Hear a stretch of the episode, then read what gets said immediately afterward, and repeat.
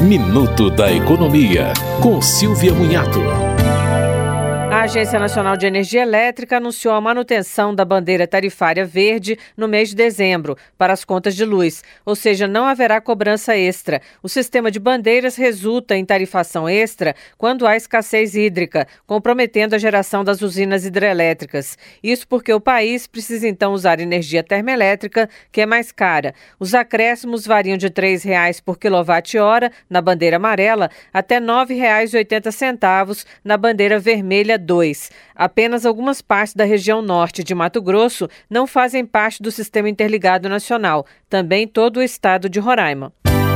Você ouviu Minuto da Economia, com Silvia Munhato.